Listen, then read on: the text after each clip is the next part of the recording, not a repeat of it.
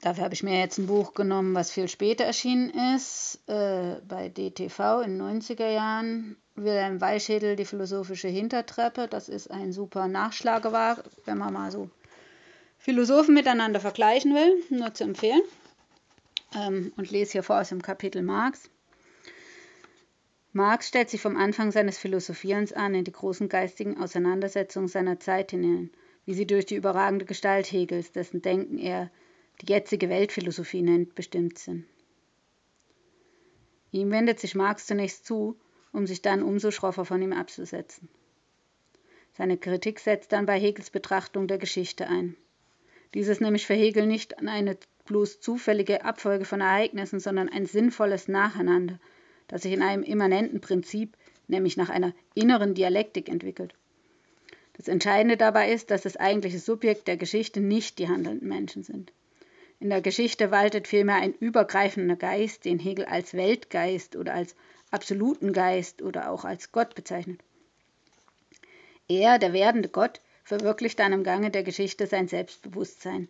Er kommt in den einzelnen Schritten des geschichtlichen Prozesses sozusagen zu sich selber. Hegel ist der Auffassung in seiner Gegenwart, und zwar in seinem eigenen System, habe der absolute Geist nach all seinen Irrwegen durch die Geschichte endlich sein Ziel, das vollendete Selbstbewusstsein, erreicht. Bis hierhin, Zitat, ist nun der Weltgeist gekommen. Die letzte Philosophie ist das Resultat aller früheren. Nichts ist verloren, alle Prinzipien sind erhalten. Diese konkrete Idee ist das Resultat der Bemühungen des Geistes, durch fast 2500 Jahre seiner ernsthaften Arbeit sich zu erkennen. Nachdem also die Hegelsche Philosophie auf dem Plan ist, kann es kein unbegriffenes Wirkliches mehr geben. Das ist der Sinn des bekannten Satzes aus der Vorrede zu Philosophie des Rechts. Zitat. Was vernünftig ist, das ist wirklich. Und was wirklich ist, das ist vernünftig. Ende. Vernunft und Wirklichkeit sind also, meint Hegel, jetzt endlich zur Übereinstimmung miteinander gekommen. Sie seien wahrhaftig versöhnt. Der absolute Geist hat sich selber als alle Wirklichkeit und hat alle Wirklichkeit als seine Manifestation begriffen. Und da setzt der Protest von Marx ein. Jener Gedanke Hegels, dass alle Wirklichkeit von einem absoluten Geist her verstanden werden müsste, ist ihm ein ungerechtfertigter Mystizismus. Denn dabei wird aus dem, einem Punkt oberhalb der faktischen Wirklichkeit philosophiert und nicht von dieser selber her.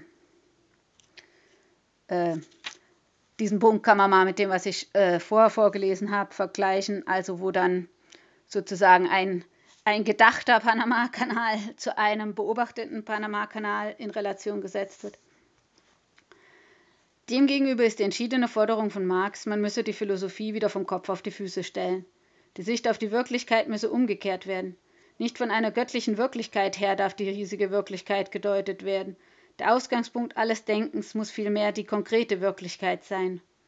Dieser Gedanke gibt der Philosophie von Marx ihre atheistische Prägung. Zitat es ist die Aufgabe der Geschichte, nachdem das Jenseits der Wahrheit verschwunden ist, die Wahrheit des Diesseits zu etablieren. Wenn nun Hegel behauptet, die Wirklichkeit sei mit der Vernunft versöhnt, dann kann er, so meint Marx, nicht die konkrete Wirklichkeit im Blick haben.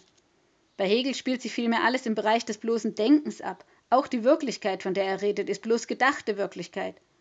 Für Marx aber zeigt sich die faktische Wirklichkeit als widersprüchlich, als unbegreiflich und als unversöhnt mit der Vernunft.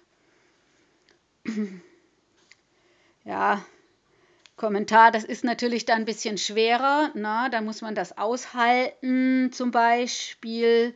Und äh, es gibt ja auch nichts, auf was man das fixieren kann, keine Ideologie oder kein Gott, so wenn man bloß irgendwelchen Anweisungen folgt, dass es dann schon von alleine gut ist oder dass wenn man was getan hat, dass es bloß der Weltgeist sein würde dem man folgt, sozusagen, der sich gerade selber verwirklicht und man, ja, das macht es ein bisschen schwerer. Ähm, weiter geht's im Buch. Hegels ganzes philosophisches Bemühen scheitert daran, dass er diese wirkliche Wirklichkeit nicht in sein noch so umfassendes Denken einbeziehen kann.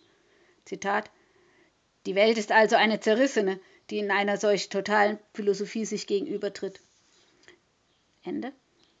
Die konkrete Wirklichkeit ist nun für Marx die Wirklichkeit des Menschen. Zitat. Die Voraussetzungen, mit denen wir beginnen, sind die wirklichen Individuen. Die Philosophie, wie sie Marx in Absetzung von Hegel und im Anschluss an Feuerbach postuliert, ist eine Philosophie der menschlichen Existenz. Zitat: Die Wurzel für den Menschen ist der Mensch selbst. Ende.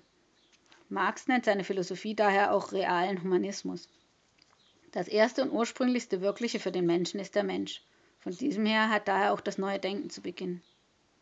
Was aber ist der Mensch? Das Bedeutsame ist, dass ihn Marx nicht, wie Hegel, wesentlich von seiner Fähigkeit des Erkennens her betrachtet. Er geht vielmehr, es geht vielmehr um die, entscheidend um die menschliche Praxis, um das konkrete Handeln. Zitat. In der Praxis muss der Mensch die Wahrheit, i.e. Wirklichkeit und Macht, Diessigseitigkeit seines Denkens beweisen. Ende. Es wird von den wirklich tätigen Menschen ausgegangen. Zum Wesen der menschlichen Praxis gehört, dass sie sich im Miteinander vollzieht. Wollte noch Feuerbach den Menschen als isoliertes Individuum begreifen, so betont Marx mit aller Eindeutigkeit, der Mensch lebt schon immer in Gesellschaft, die ihn trägt. Zitat: Das Individuum ist das gesellschaftliche Wesen. Und der Mensch, das ist die Welt des Menschen, Staat, Sozietät. Ende. Diese gesellschaftliche Natur bildet für Marx den Ausgangspunkt für alles weitere Nachdenken. So ist der viel diskutierte Satz zu verstehen.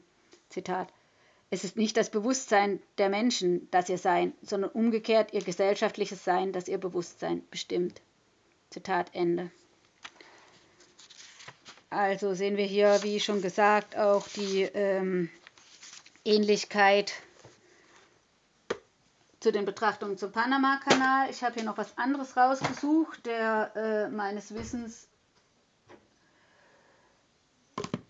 wahrscheinlich noch gar nicht in irgendwelchen Bibliotheken in Deutschland vorgelegen hat. Antoine Saint-Esprit, äh, bekannt für den kleinen Prinzen, schönes verträumtes Buch, auch aus den 20er Jahren Ersten Weltkrieg wie vorvoriger Autor. Ähm, lese hier aber aus einem realistischeren Abschnitt das Vorwort, äh, und zwar aus Wind, Sand und Sterne, wo er hier ähm, genau. Irgendwie geistig auf das Bezug nimmt, was Marx, ich gerade über Marx vorgelesen habe, dass er das gedacht hätte. Äh, Vorwort schreibt er hier, auch dieses Buch gehört meinem Kameraden Henry Juliermier. Anfang. Die Erde schenkt uns mehr Selbsterkenntnis als alle Bücher, weil sie uns Widerstand leistet. Und nur im Kampf mit dem Hindernis findet der Mensch zu sich selber aber er braucht dazu ein Werkzeug, ein Hobel, einen Pflug. Der Bauer ringt in zäher Arbeit der Erde immer wieder eins ihrer Geheimnisse ab und auch die Wahrheiten, die er ausgräbt, sind allgültig. So stellt auch das Flugzeug, das Werkzeug des Luftverkehrs, den Menschen in allen, allen alten Welträtseln gegenüber und wird uns zum Werkzeug der Erkenntnis und der Selbsterkenntnis. Wenn ich mit solchen Gedanken vor andere Menschen trete, entsteht mein erster Nachtflug in Argentinien vor mir das Bild einer dunklen Flugnacht, in der nur die weit verstreuten Lichter in der Ebene gleich fernen Sternen leuchteten.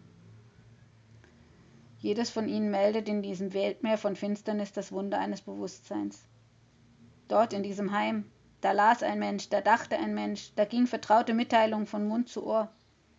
Dort in jenem anderen, da mühte sich ein Forschergeist, in den Weltraum zu dringen und zerbrach sich den Kopf mit Berechnungen über den Andromeda-Nebel und da drüben hatten sich zwei Menschen lieb. In weiten Zwischenräumen leuchteten die Feuer im Land und forderten ihre Nahrung. Selbst die kleinsten und bescheidensten riefen beim Dichter, beim Lehrer, beim Zimmermann. Aber in dem Raum zwischen diesen lebenden Sternen, wie viele verschlossene Fenster gab's da, erloschene Sterne, schlafende Menschen. Ich muss versuchen, Anschluss zu finden. Ich will mich bemühen, mit einigen dieser Feuer, die in weiten Zwischenräumen im Lande brennen, Verbindungen herzustellen.